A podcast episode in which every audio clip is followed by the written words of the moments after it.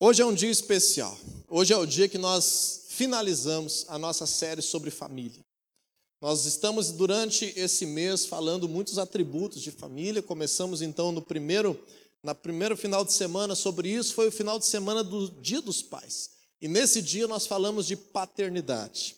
Depois nós falamos sobre a família como um projeto de Deus depois, semana passada, nós falamos sobre pilares e princípios bíblicos de entender o casamento como o princípio e o fundamento para uma família ser estruturada e edificada debaixo da palavra de Deus e várias coisas dentro do casamento que a Bíblia nos ensina como sendo pilares saudáveis para a nossa casa, para o nosso convívio familiar.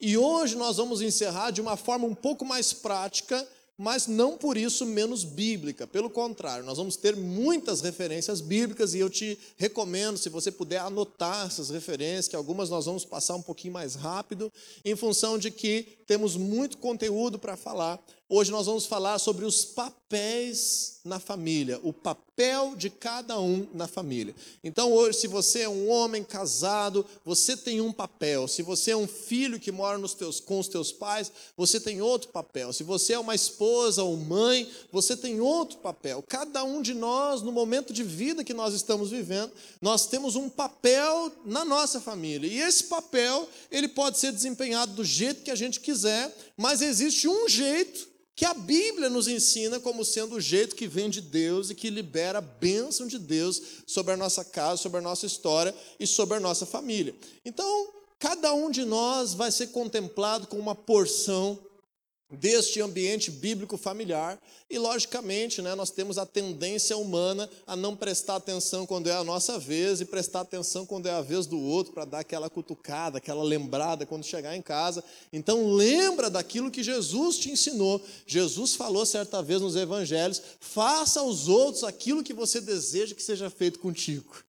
Então, nessa palavra, deixe Deus ministrar o teu coração e esteja preparado para compreender, em primeiro lugar, o teu papel e depois ter a compreensão dos demais papéis, para orar sobre isso e para profetizar sobre a tua casa e ter expectativa de que o restante da tua família também corresponda. Nós vamos estar falando hoje aqui da família nuclear, que nós falamos já há algumas semanas esse conceito, que é aquela família que reside na mesma casa, composta então de uma forma bíblica ideal pelo pai, a mãe, ou o marido e a mulher, e os seus filhos que estão ali naquele mesmo ambiente. E nós vamos começar então com um conceito de liderança da Bíblia, um conceito muito importante.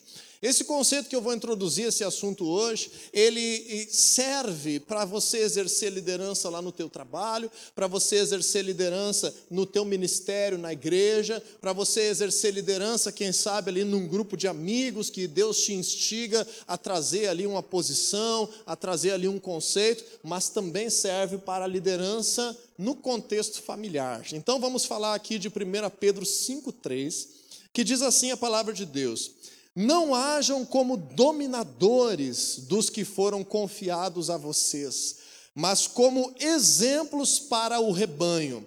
Para quem que está sendo escrita essa carta, essa porção aqui da Bíblia, da carta de Pedro? Está sendo escrito para os líderes da igreja, para os pastores da igreja, também chamados de presbíteros aí no contexto bíblico, na linguagem como Pedro escreveu. Então você vai dizer, mas isso é um conceito para os pastores, como que agora eu posso trazer dentro de casa? Justamente isso, pessoal. Todos os princípios que Deus diz para que nós venhamos praticar dentro da igreja, eles não podem ser princípios que se tornem uma religiosidade, que se tornem uma hipocrisia, que se tornem uma falsidade. Então, se Deus ensina como que nós devemos viver, a sua palavra no contexto da igreja, por exemplo, na liderança, por exemplo, no amor ao próximo, por exemplo, em vários outros fundamentos da palavra de Deus, nós podemos entender que este é um modelo possível de ser vivido em qualquer esfera da sociedade. Então eu quero pegar emprestado aqui esse conceito de liderança da igreja para o conceito de liderança dentro de casa. Porque muitas pessoas, eu já vou entrar nesse assunto, entendem a liderança, por exemplo, do marido sobre a esposa e sobre os filhos, como uma liderança que vai ter um domínio, que vai ter ali um autoritarismo. Muitos pais, pai e mãe, entendem a sua liderança sobre os filhos que geraram da mesma forma, como um autoritarismo, como algo pesado, como uma imposição. E essa não é a liderança bíblica. Então a liderança bíblica não age como um dominador, mas sim como exemplo. Diga assim para você mesmo: diga assim, Deus me chamou para dar exemplo. Então, tudo aquilo que você recebe de Deus não deve ficar escondido para você.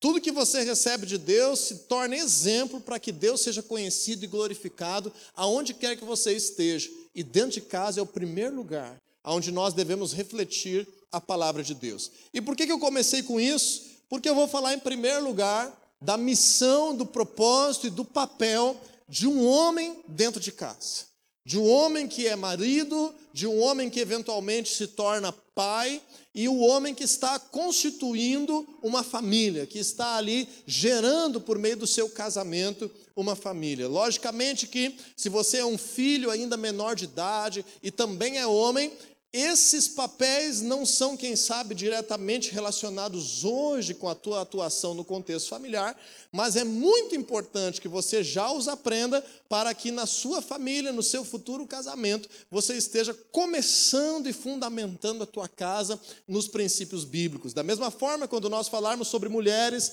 as meninas, as moças que ainda não casaram, não vão se enquadrar, quem sabe, em todos os atributos, mas já vão aprender os fundamentos da palavra de Deus para o futuro, quando constituírem a sua casa, a sua família, junto do seu casamento. Então, quando nós falamos de homens, quando nós falamos de chefes de família, quando nós falamos de maridos, quando nós falamos de pais, nós estamos falando de um papel distinto dentro de casa, dentro da família.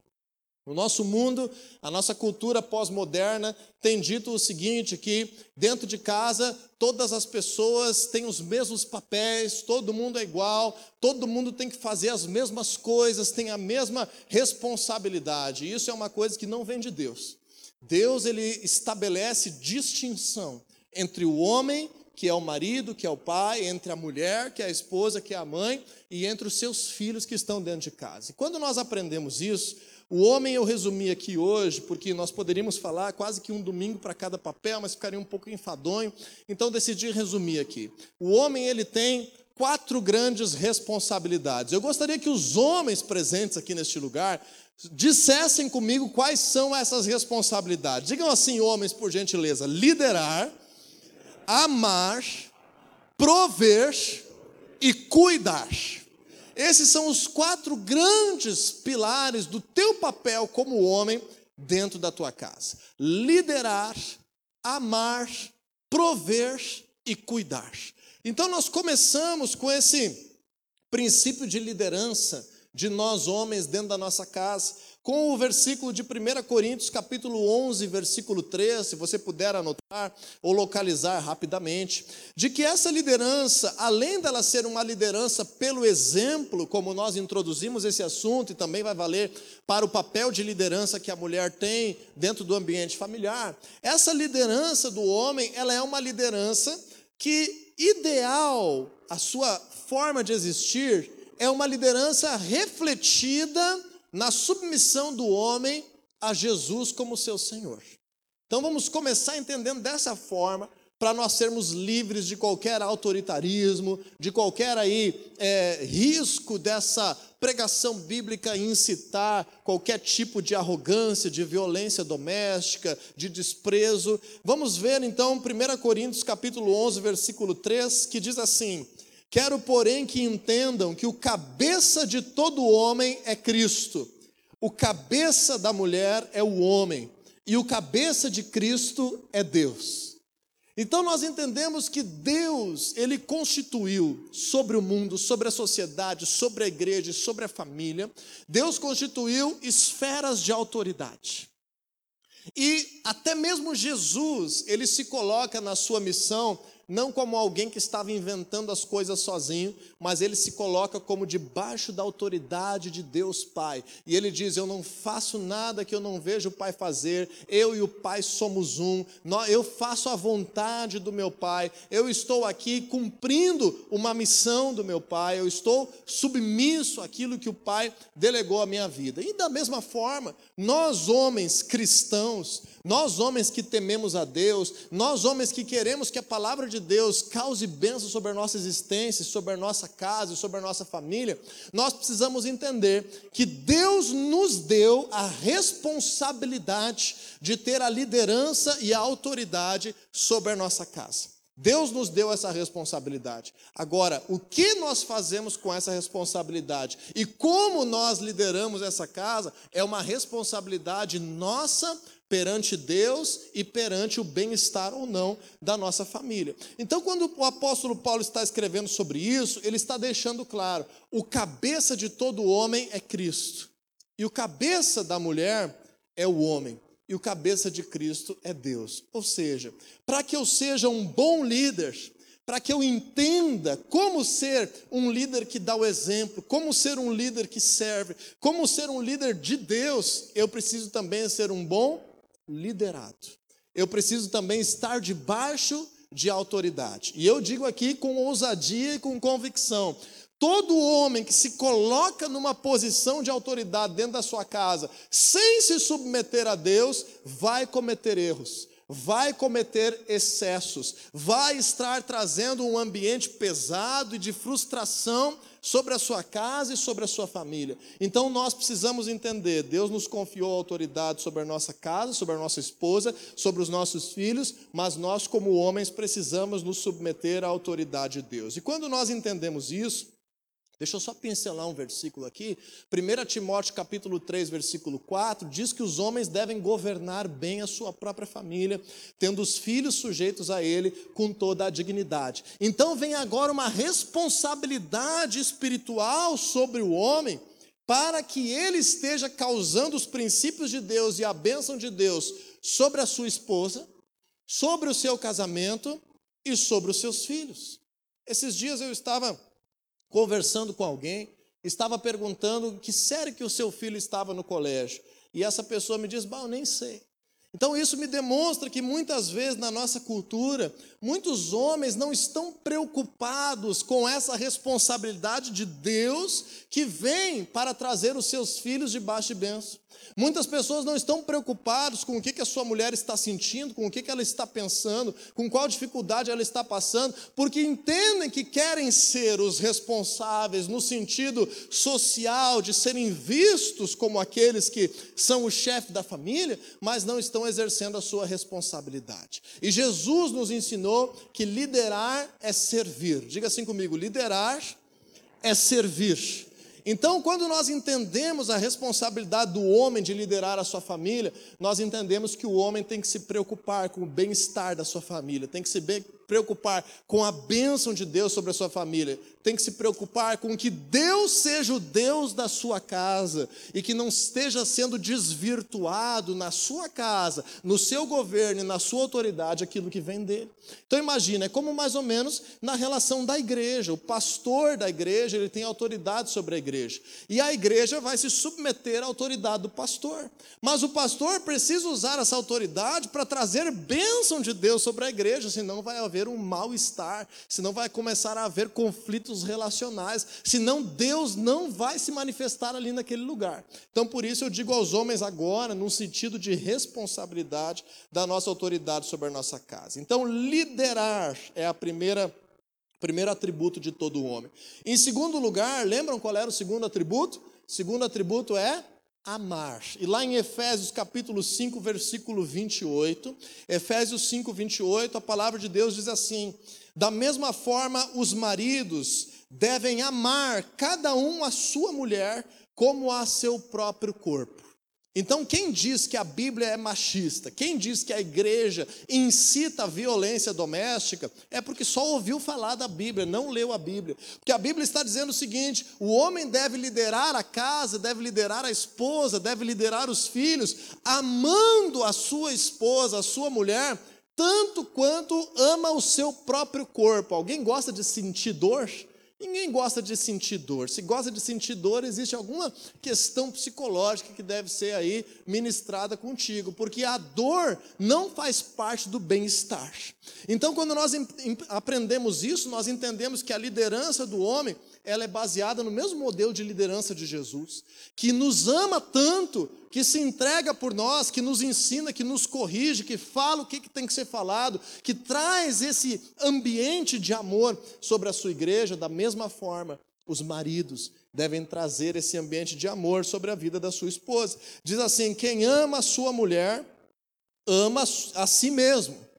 Assim diz a palavra de Deus: quem ama a sua mulher, ama a si mesmo, porque quando a Bíblia diz que nós nos casamos, espiritualmente acontece uma coisa. Lembra da semana passada? Nós nos tornamos uma só carne. Então, essa liderança é baseada no amor. Em terceiro lugar, essa liderança do homem sobre a sua casa, sobre o seu casamento, sobre a sua família, ela é, é baseada na provisão. Ele tem a missão de prover, liderar, amar, prover. Em Efésios capítulo 5, versículo 29, Diz assim a palavra, desculpe, diz assim a palavra de Deus: Ninguém jamais odiou o seu próprio corpo, antes o alimenta e dele cuida, como também Cristo faz com a igreja.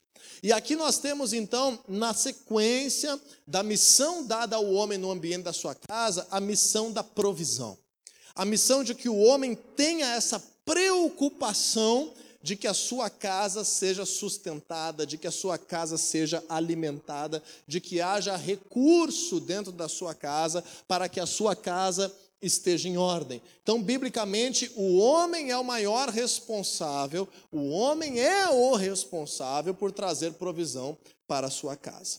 É lógico que os tempos bíblicos tinham uma perspectiva cultural e os nossos tempos no século 21 têm outra perspectiva cultural. Hoje nós temos tanto conforto, hoje nós temos tantas opções de tecnologia, de vida confortável, que na maioria dos casos dos casais é perfeitamente possível que a mulher tenha uma atividade de trabalho fora de casa.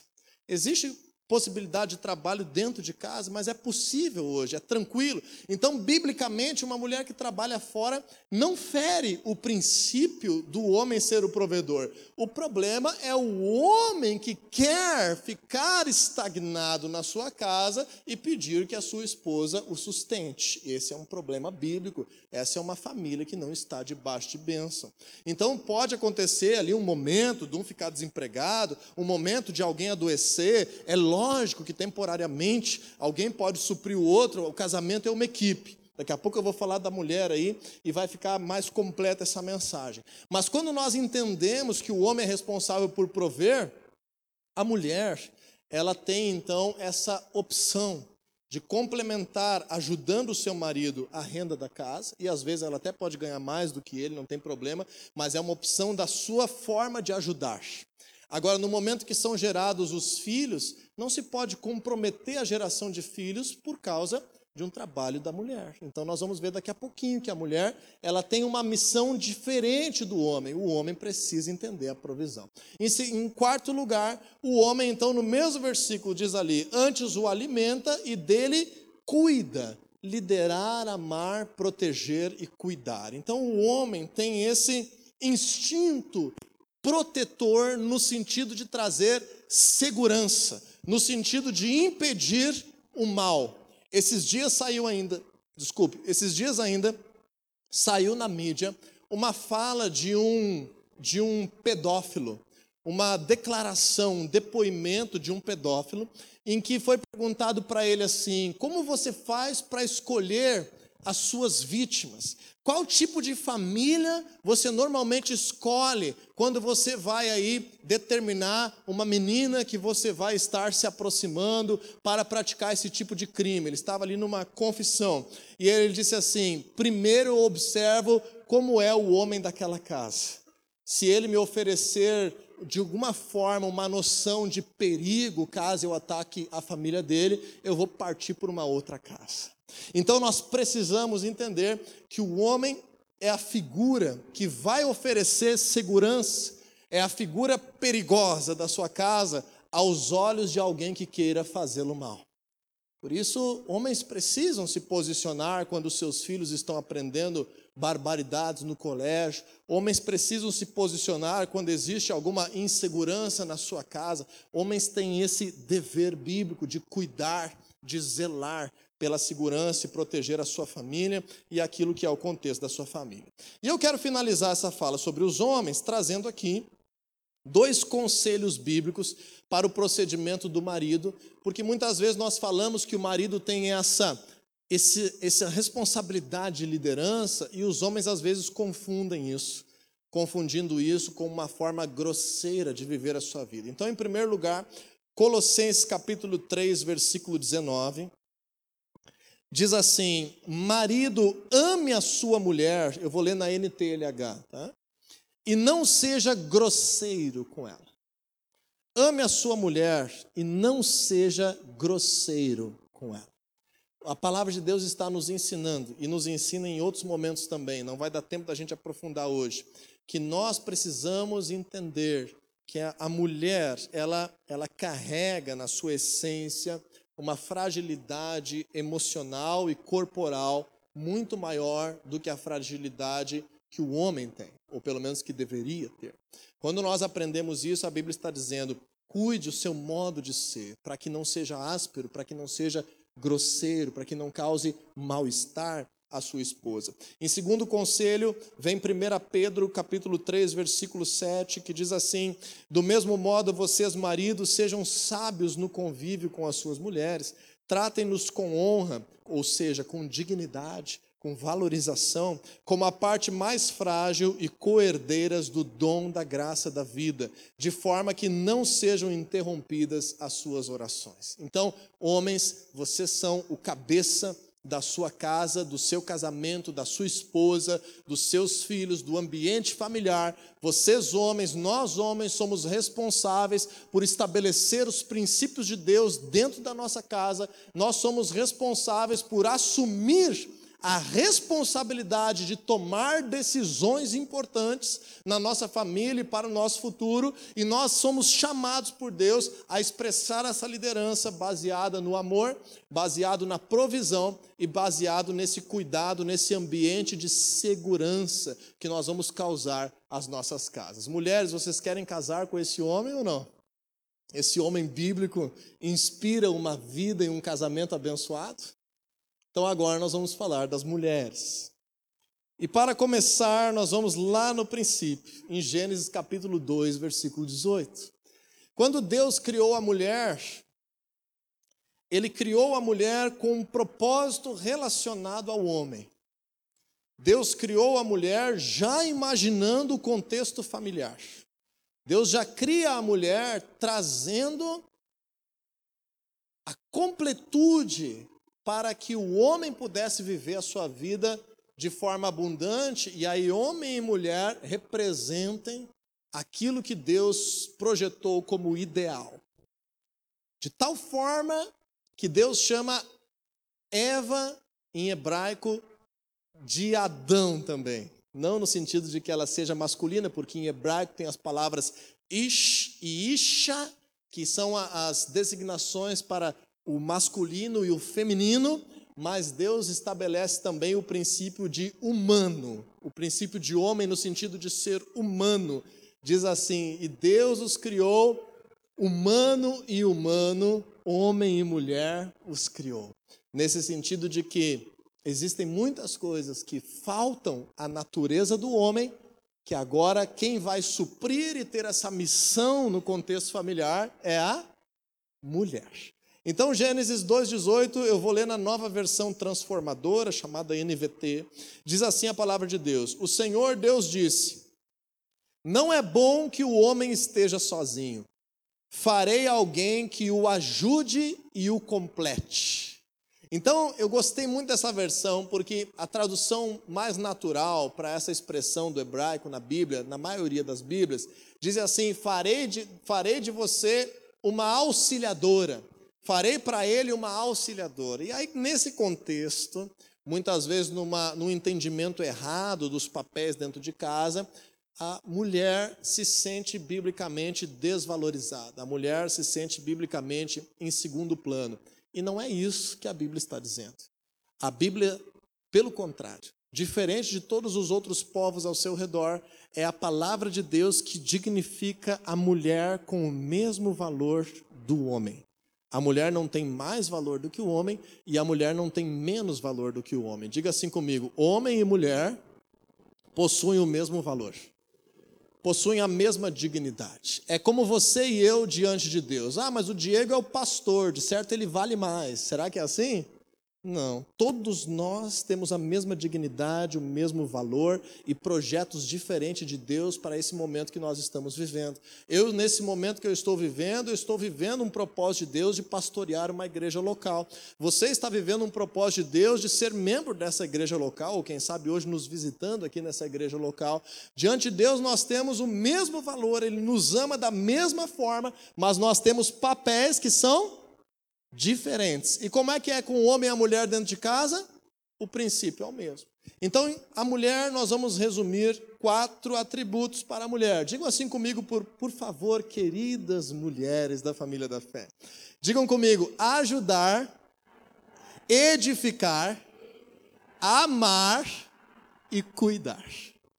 E nós vamos aprender agora esses quatro pilares, esses quatro grandes atributos da mulher, e eu não estou falando da mulher quando ela exerce uma liderança na igreja, eu não estou falando da mulher quando ela está lá no ambiente de trabalho, eu estou falando da mulher no contexto familiar, no contexto de dentro de casa.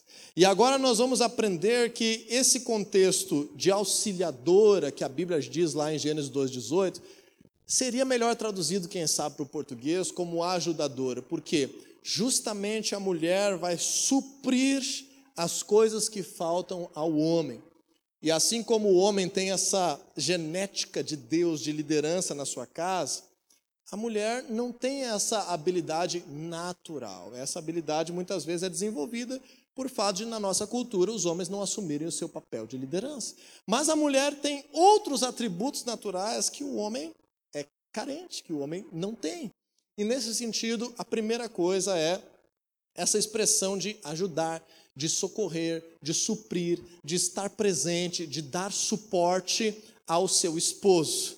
Diz o Luciano Subirá assim: que se o, o homem é o piloto, a mulher é o copiloto. Se o homem é o líder da casa, a mulher não é um passageiro que está lá desconectada, que está lá numa outra, numa outra etapa, num outro momento. Não.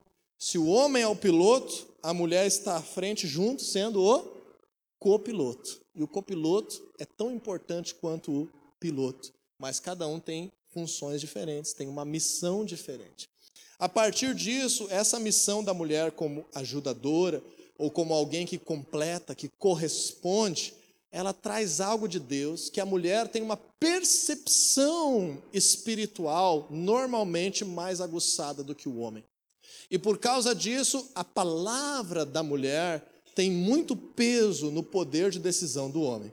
O problema é que às vezes o homem gosta tanto da palavra da mulher que o jeito dele decidir é dizer é ela que sabe. É ela que manda. Eu nem vou me envolver. E por um tempo, às vezes, isso faz bem para o ego da mulher. Mas quando é algo realmente importante, que traz essa responsabilidade, não é natural para a mulher assumir essa liderança, porque essa liderança é do homem. Contudo, muitas vezes o homem não consegue perceber a situação, não consegue perceber o ambiente, não consegue perceber as circunstâncias, e ele precisa da ajuda, do suporte, do conselho, da sabedoria de uma mulher que está preocupada em edificar a sua casa. Vamos ver um exemplo disso?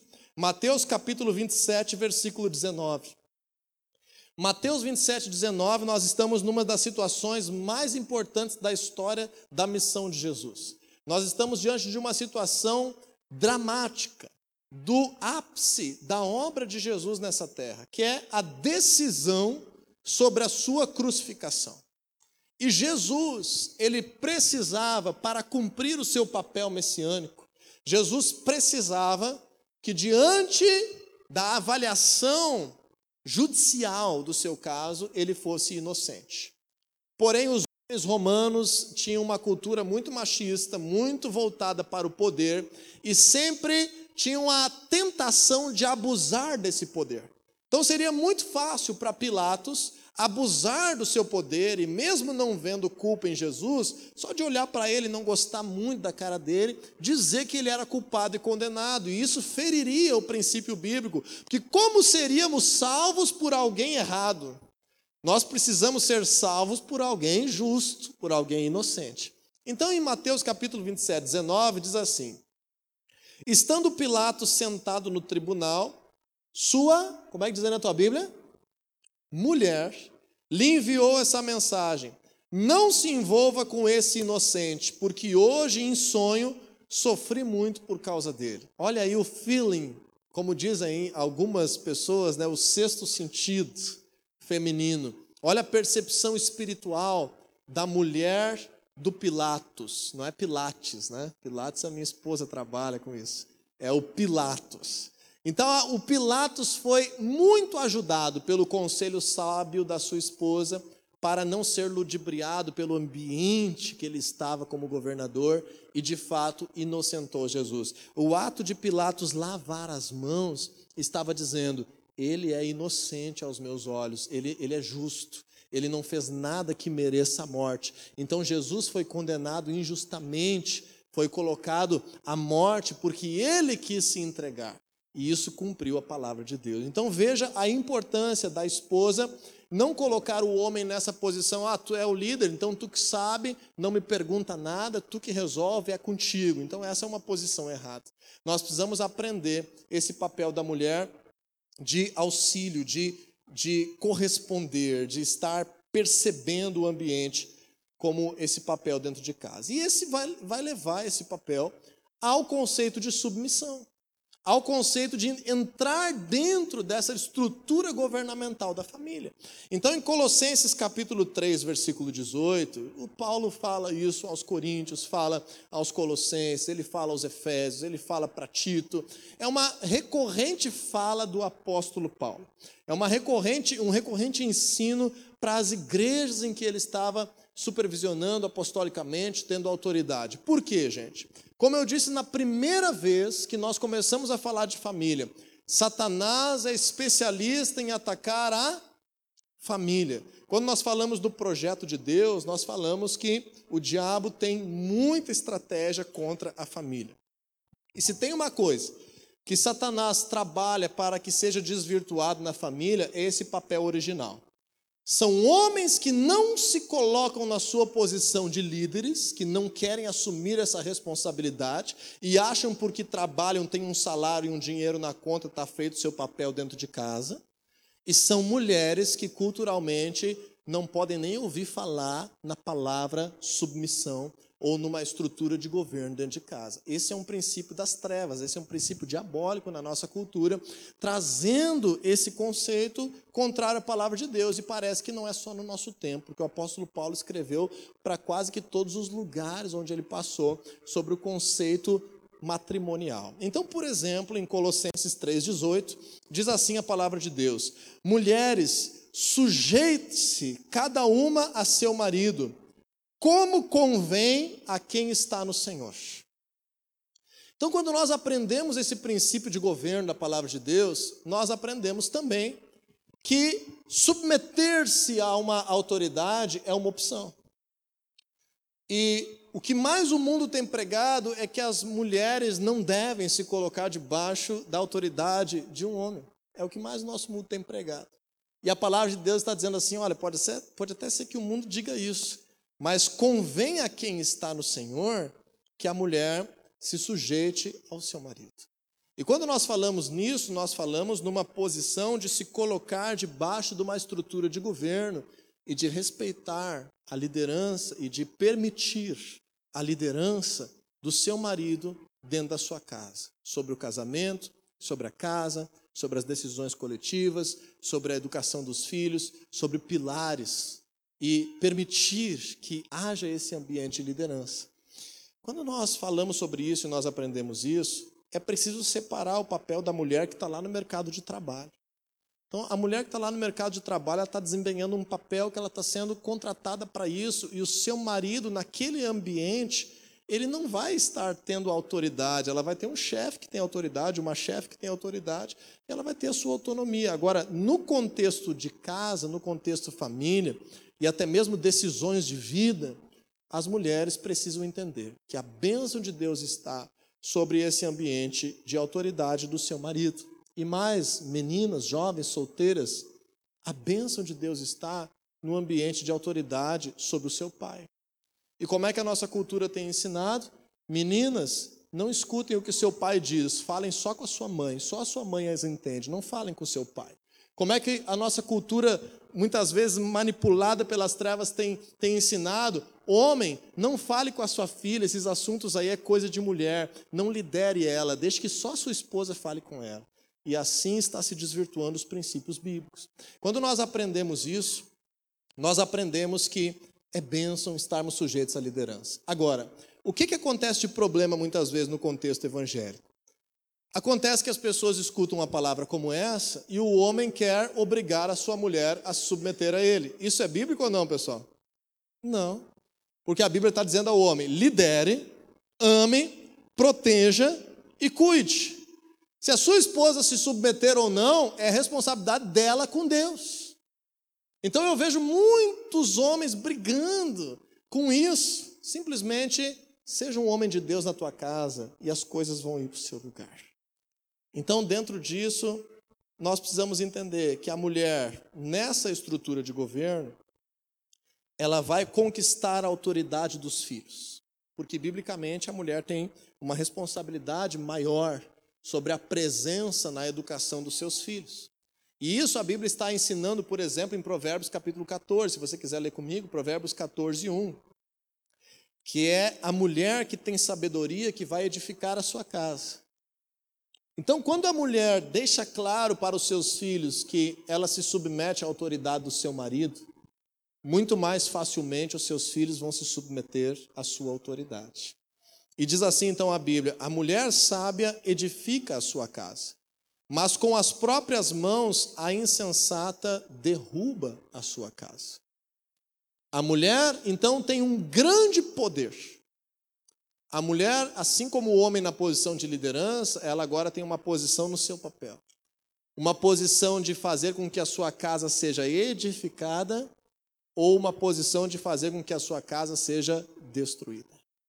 Nós vemos, por exemplo, na Bíblia, quando o rei Acabe foi repreendido por Deus, porque ele foi alguém que permitiu que a sua mulher fizesse acontecer na sua casa e no seu reinado princípios malignos.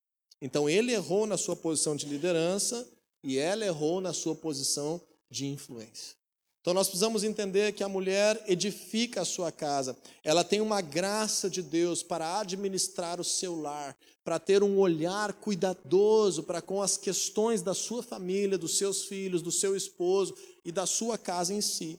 Eu gostaria de deixar uma recomendação, e você pode abrir comigo, Provérbios capítulo 31. Provérbios 31 é o texto mais completo sobre o papel da mulher dentro de casa.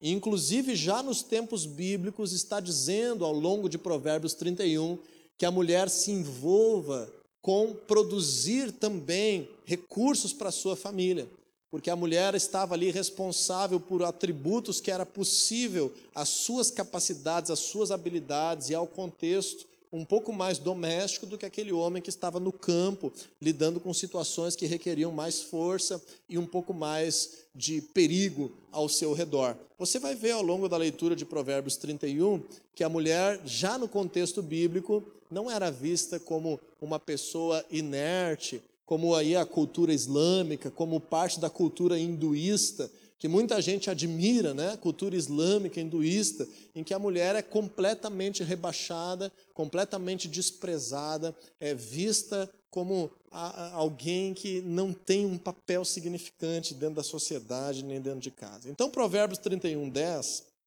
diz assim: Uma esposa exemplar, feliz quem a encontrar, é mais valiosa, muito mais valiosa do que os rubis. Diga assim para tua esposa, ela está do teu lado aí, você vale muito mais do que os rubis. Olha só que declaração bíblica. romântica.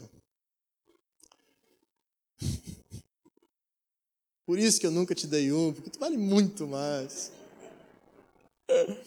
Então, no versículo 27, nesse contexto de Provérbios 31, no versículo 27 diz assim: Cuida dos negócios da sua casa e não dá lugar à preguiça.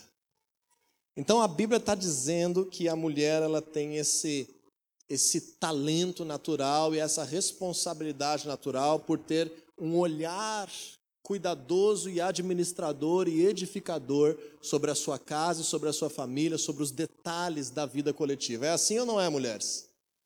Normalmente quem reúne a família é a mulher, quem marca a janta é a mulher, quem reúne os filhos é a mulher, quem é a pessoa que conecta a família é a mulher da casa. Então, nesse sentido, é uma das missões aí das mulheres. E por último, eu gostaria aí de trazer essa uma orientação sobre esse cuidado que a mulher deve ter. O cuidado que a mulher tem sobre o lar é diferente do homem. O homem tem um cuidado protetivo em termos da segurança da família e da casa. A mulher tem um cuidado afetivo em termos de, do bem-estar da sua família e da sua casa. Então vamos terminar essa função eh, da mulher, esse papel da mulher, com Tito capítulo 2, versículo 4 e 5. Tito está na Bíblia, é um livro tão pequeno quanto o título que ele tem. Tito, capítulo 2, versículo 4 e 5. E eu vou ler mais uma vez na nova versão transformadora, chamada NVT.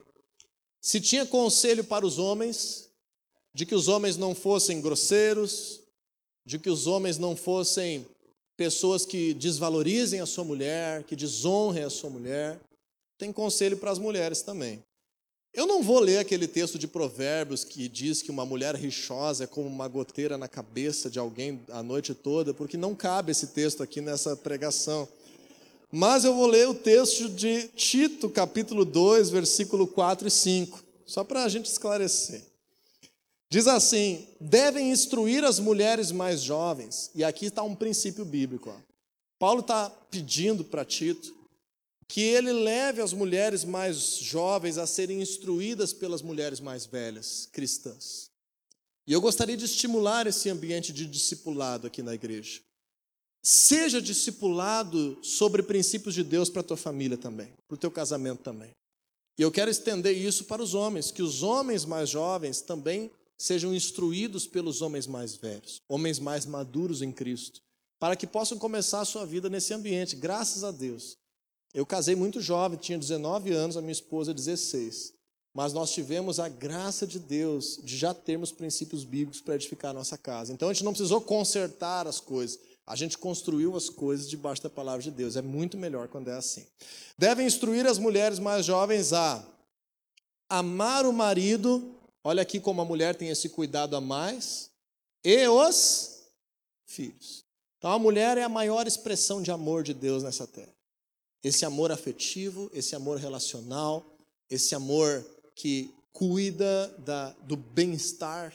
Então a mulher devolve esse amor ao marido. O amor do marido é aquela entrega, o amor do marido é aquela aquele desejo de que não haja machucado, de que haja proteção, de que seja valorizada, mas o amor da mulher para com o marido a Bíblia está dizendo que tem que ser estendido como missão aos seus filhos. É claro que os homens também têm que amar os seus filhos, mas a mulher tem esse contato mais direto com os seus filhos. Devem amar o marido e os filhos. Versículo 5: a viver com sabedoria e pureza, trabalhar no lar, fazer o bem e ser submissas ao marido.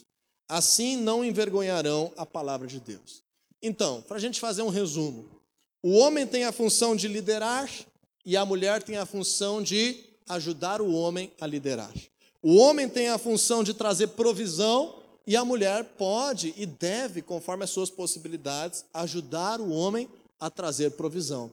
O homem tem a função de amar a sua esposa e de proteger a sua esposa e a sua casa. E a mulher? A mulher tem outras funções, como, por exemplo, a função de edificar a sua casa a função de administrar o seu lar, a função de conectar a sua família. E o homem faz o quê? Ajuda em tudo isso. A mesma coisa. A mulher tem essa função de ter sabedoria, de ter conselho, de trazer esse conselho ao seu marido, essa opinião importante.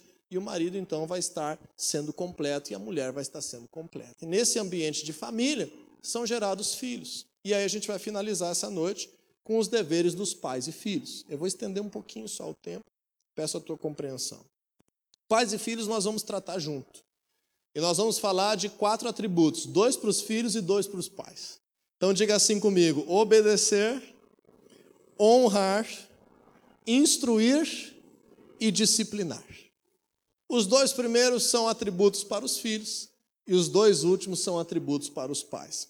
E quando nós vemos, por exemplo, o texto de Efésios, capítulo 6, se você puder ver comigo, Efésios, capítulo 6, nós vemos também uma orientação bíblica sobre a vida em família de pais e filhos.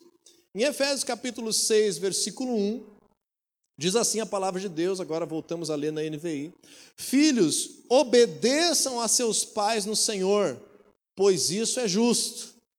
Então, os pais gostam muito desse versículo. Talvez seja um versículo predileto para pregar na porta do quarto do filho, no espelho do banheiro, para mandar um WhatsApp de vez em quando. Eu estava lendo a palavra de Deus e lembrei de ti. Aí tu manda Efésios capítulo 6, versículo 1. Filhos, obedeçam a seus pais no Senhor, pois isso é justo. Segunda atitude dos filhos: honra teu pai e tua mãe. Esse é o primeiro mandamento com promessa para que tudo te corra bem e tenhas longa vida sobre a terra. Então, sobre os filhos, quais são as atitudes bíblicas dos filhos? Obedecer. Obedecer ao princípio bíblico para que o filho contribua para que uma família esteja em paz e seja abençoada. Ah, mas o meu pai não entende isso, mas a minha mãe não sabe isso que eu estou passando. A Bíblia está dizendo a mesma coisa do que para as mulheres. Porque às vezes a mulher está casada com um homem que ainda não está bem submetido a Cristo. E o apóstolo Pedro ele explica: mulheres, submetam-se aos seus maridos mesmo que não sejam convertidos, para que eles sejam ganhos pelo teu bom procedimento, pelo aquilo que você faz e vai ser ganho sem palavras, somente pelo fato de você ter um bom procedimento. Da mesma forma, a Bíblia está dizendo: filhos, obedeçam seus pais no Senhor. Ou seja, é algo que nós estamos fazendo para Deus, de estar causando bênção sobre a nossa casa. É claro que a gente pode conversar para tentar entender, é claro que a gente pode se expressar, é lógico que não deve ter um ambiente autoritário dos pais com os seus filhos, no sentido de não deixar é, pensar sobre a situação, não deixar argumentar sobre nada, mas os filhos são requeridos deles a obediência. E, em segundo lugar, a honra. A honra é se submeter a essa autoridade, reconhecendo e honrando e valorizando. Qual é a diferença de obediência e honra em relação a filhos menores de idade e filhos maiores de idade que já tenham as suas famílias? O filho menor de idade ele deve obediência e honra. E nós vemos biblicamente que o filho maior de idade ele só deve honra. Por que, que o filho maior de idade não deve mais obediência? Porque ele deixou o seu pai e a sua mãe e se uniu à sua mulher, e agora eles se tornaram uma nova família e uma só carne. Então, às vezes, ocorre um erro aí dos pais, da sogra, dos sogros, de querer se intrometer na vida do filho casado. Aí se intromete na vida do filho casado, aí dá aquela velha intriga entre nora e sogra. Mas às vezes o filho casado está dando brecha, porque está dependendo financeiramente do seu sogro e da sua sogra está morando sob o mesmo teto, está tendo benefícios de quem é solteiro, querendo ter direitos de quem é casado. Tem que ajustar esse negócio para ter bênção sobre a casa. Mas a Bíblia está nos ensinando obediência e honra.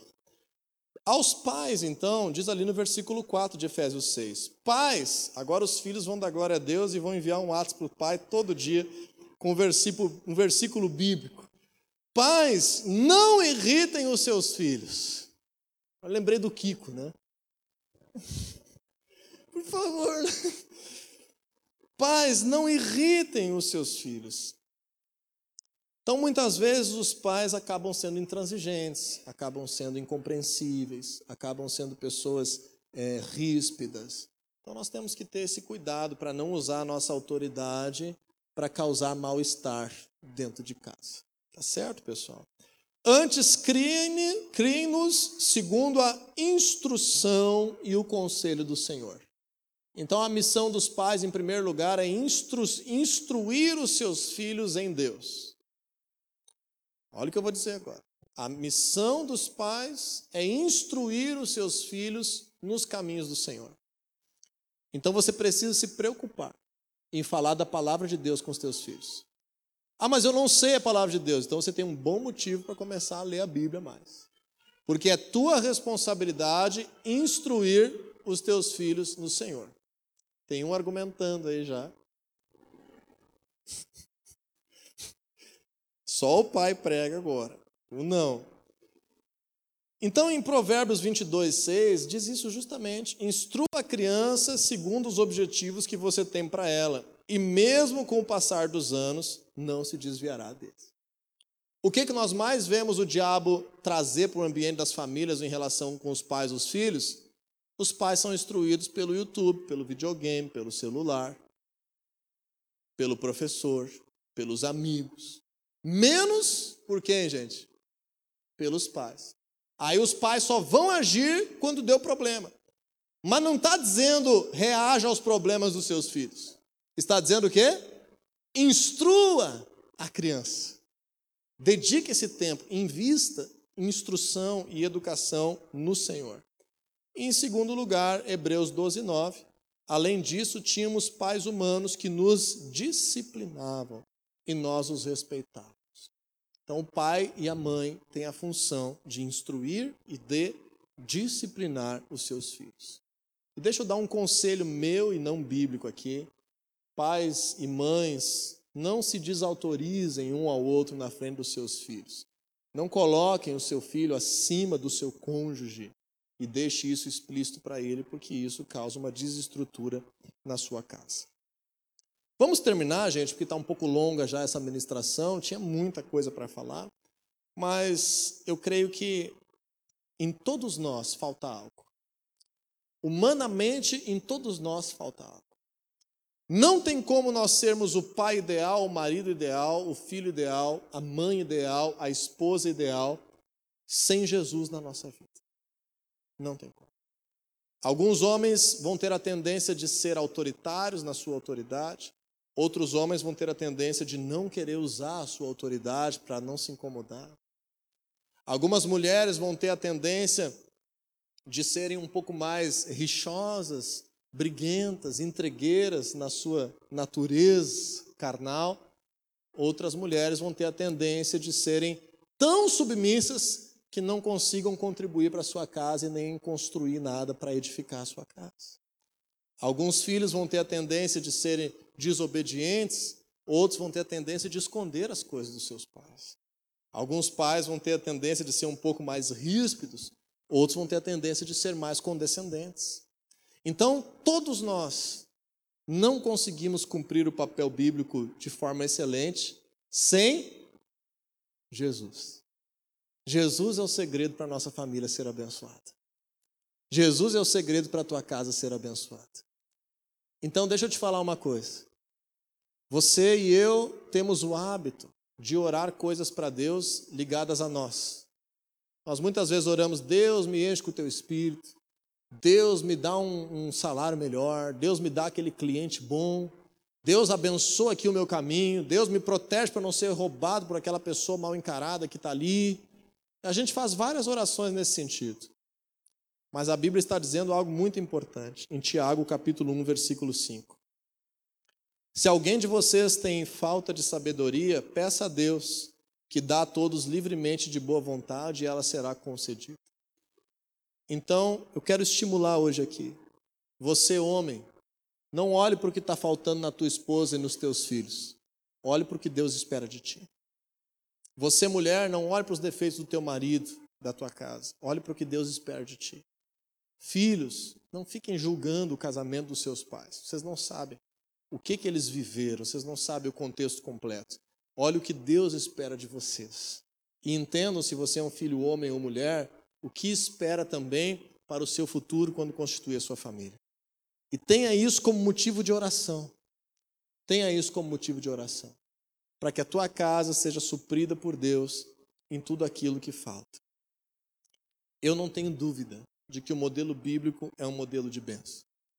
Infelizmente, tem muitas mães solteiras que precisam criar os seus filhos. Infelizmente, tem muitos pais divorciados que se relacionam com seus filhos por meio de pensão e de um final de semana por mês que estão presentes. Infelizmente, tem muitos amigos que a gente tem que são completamente contrários a esses conceitos. Infelizmente, todos os dias o teu filho está sendo ensinado muitas coisas que não têm nada a ver com a palavra de Deus por meio da mídia, do YouTube, do Instagram, do colégio e dependendo do contexto em que ele está inserido. Então nós precisamos lutar para que a nossa família seja uma família abençoada. Eu tenho certeza que você, homem, pode receber algo de Deus, de sabedoria poderosa para ser um líder na tua casa, alguém que ama, provê e cuida, protege. Você, mulher, pode receber de Deus graça para conseguir ver no teu marido alguém que tem responsabilidade diante de Deus sobre a tua casa e incentivá-lo a crescer nisso, a tomar decisões, a assumir esse papel.